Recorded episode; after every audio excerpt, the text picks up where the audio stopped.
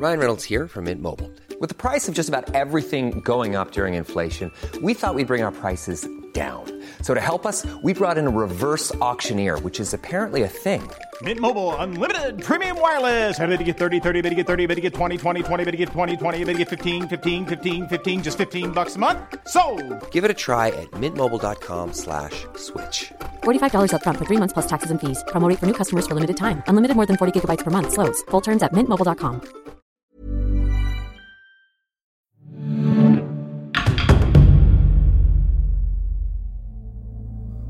É sexta-feira, 22 de novembro de 1996, e o arqueólogo Richard Lawrence pode ter feito a descoberta de uma vida. É uma espécie de sonho de infância se tornando realidade. Na costa da Carolina do Norte, a 30 metros abaixo da superfície da água, ele encontra os vestígios de um naufrágio. E então ele começa a contar: um canhão, dois canhões, um terceiro, muitos canhões para contar. O poder de fogo é imenso. E o arqueólogo sabe que há uma grande chance de estar olhando para o Queen Anne's Revenge, o navio que provavelmente pertenceu ao pirata mais famoso de todos os tempos, Barba Negra. Descansando no fundo da enseada de Beaufort, a localização do navio almirante é uma pista quentíssima. Foi aqui que o navio pirata teria encalhado em maio de 1718. Mas, enquanto ele volta à superfície, Lawrence é subitamente atormentado por dúvidas. Esta parte do mundo está inundada de naufrágios. E se ele estiver errado? Do nada, uma memória desperta.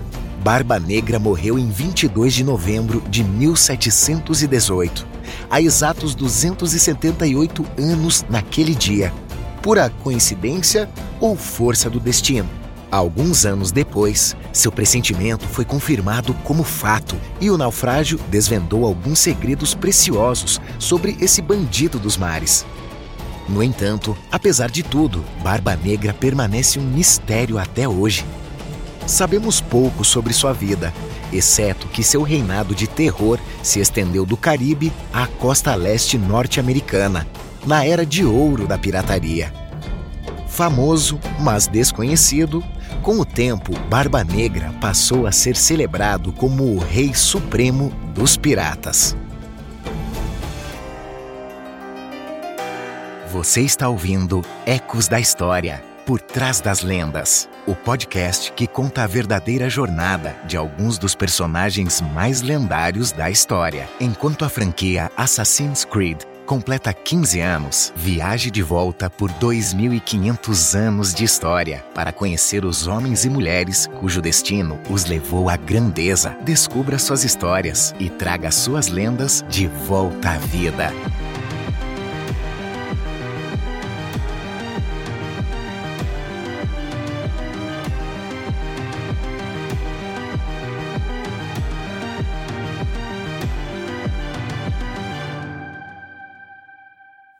Episódio 6 Barba Negra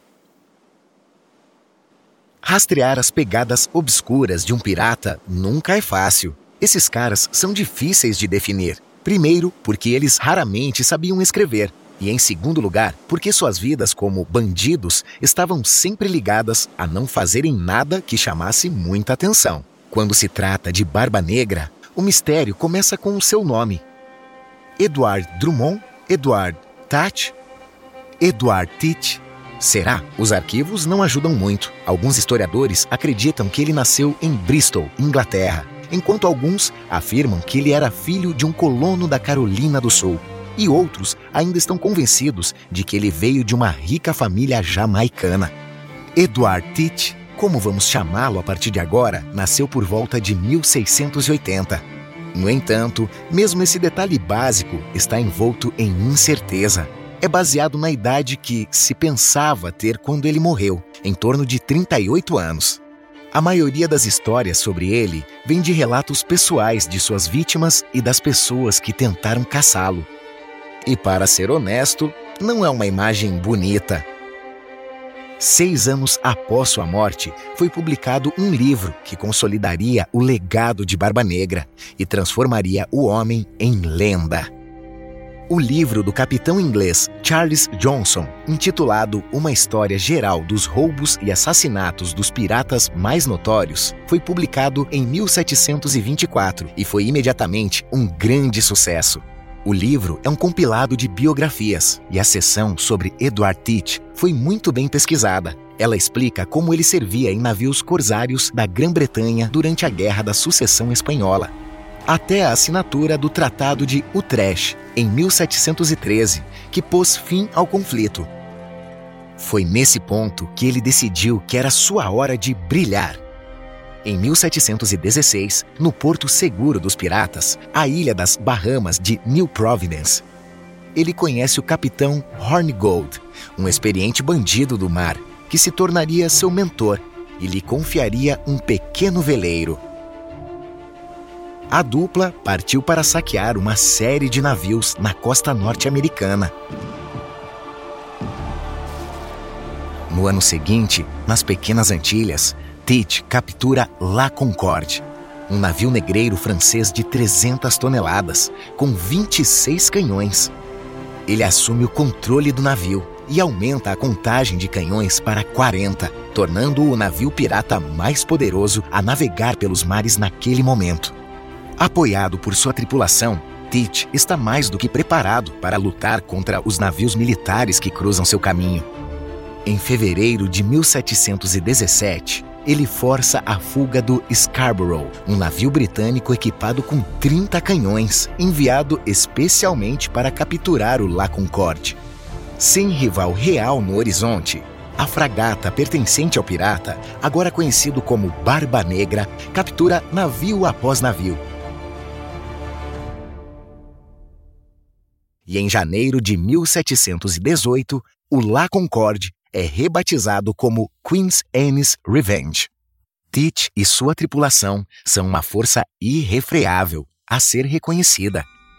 Há rumores de que o pirata é um homem cruel, sanguinário e impiedoso, e existe uma certa verdade nessas histórias. É seguro dizer que Barba Negra não tinha coração mole e não tinha escrúpulos ao cortar um dedo aqui e ali caso seus reféns negassem a ele seus anéis cravejados de diamantes.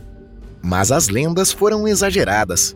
Não há evidências que sugiram que Tesh foi mais violento do que qualquer outro pirata. Muito pelo contrário, na verdade. Com Barba Negra, se você se entregasse sem resistência, seria poupado sem danos.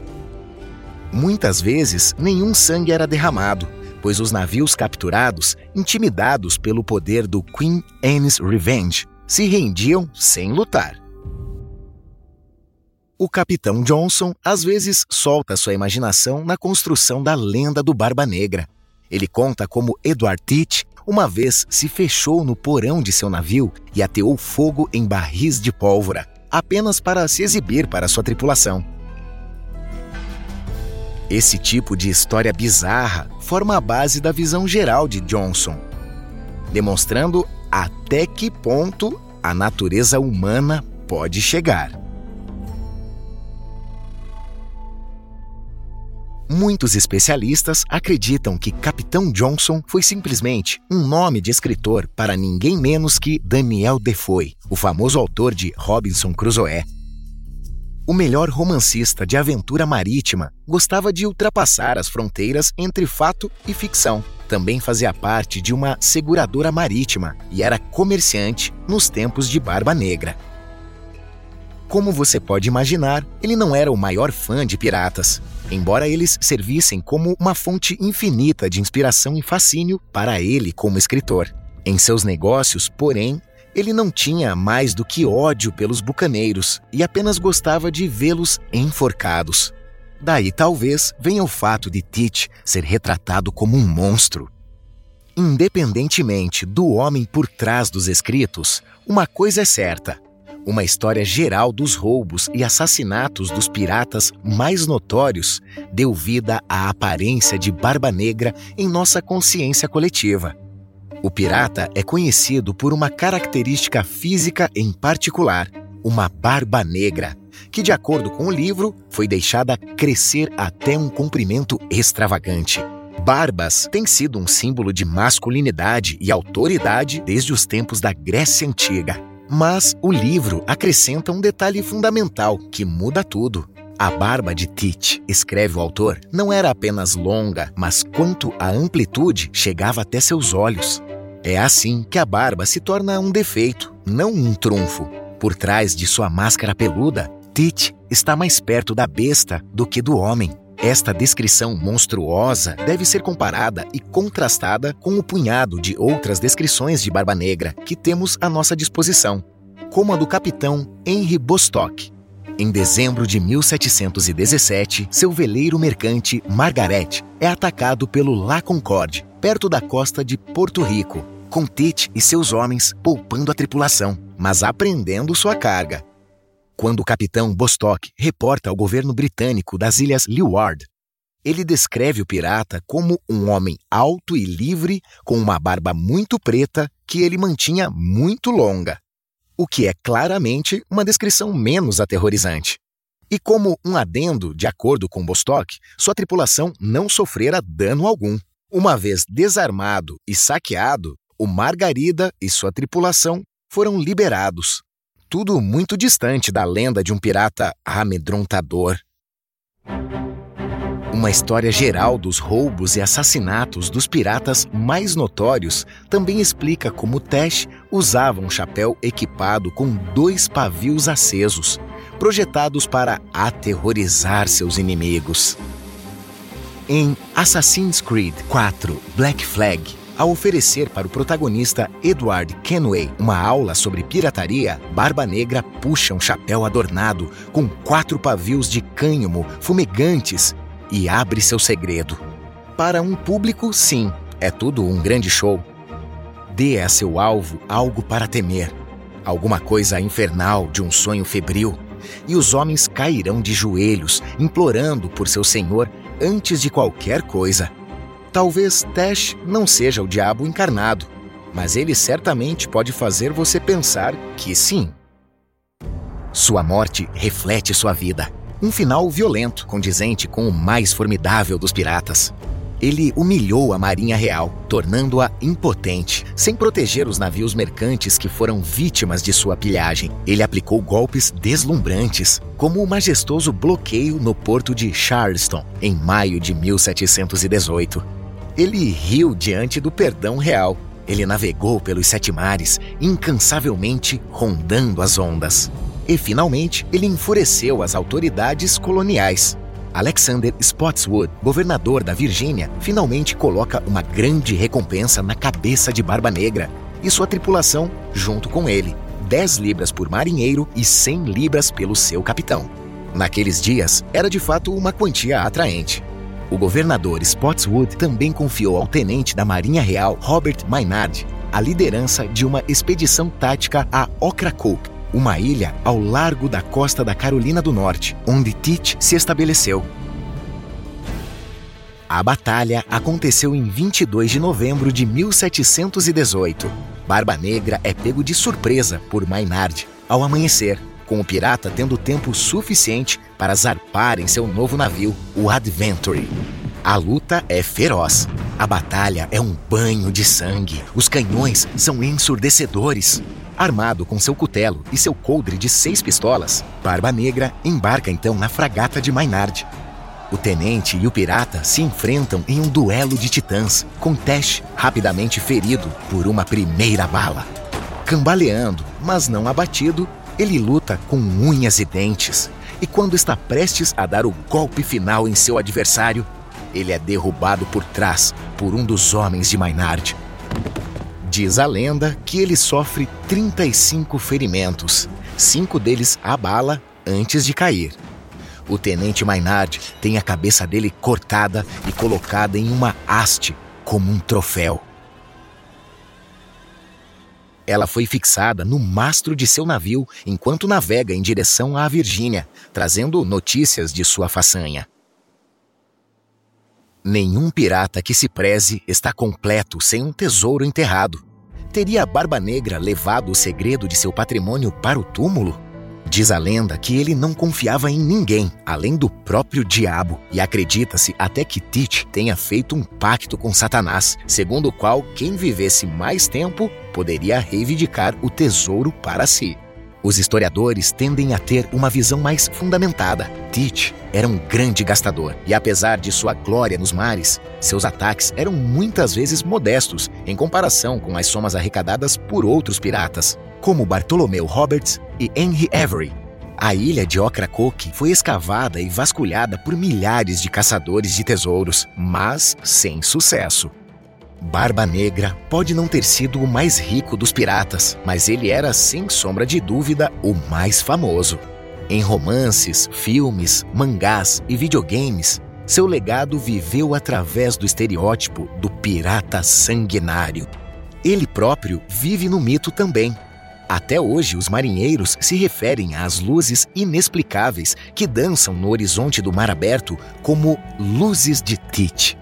E alguns acreditam que o pirata continua a vagar pelos sete mares, assombrando os oceanos por toda a eternidade.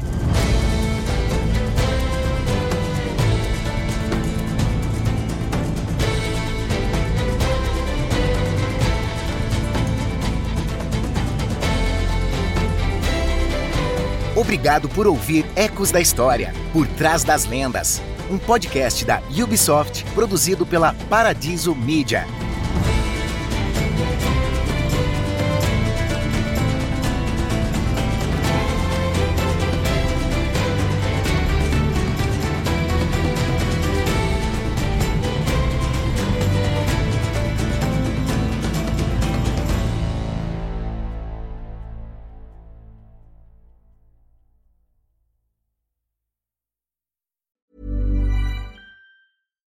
Hi, I'm Daniel, founder of Pretty Litter. Cats and cat owners deserve better than any old fashioned litter. That's why I teamed up with scientists and veterinarians to create Pretty Litter. Its innovative crystal formula has superior odor control and weighs up to 80% less than clay litter. Pretty Litter even monitors health by changing colors to help detect early signs of potential illness. It's the world's smartest kitty litter. Go to prettylitter.com and use code ACAST for 20% off your first order and a free cat toy. Terms and conditions apply. See site for details.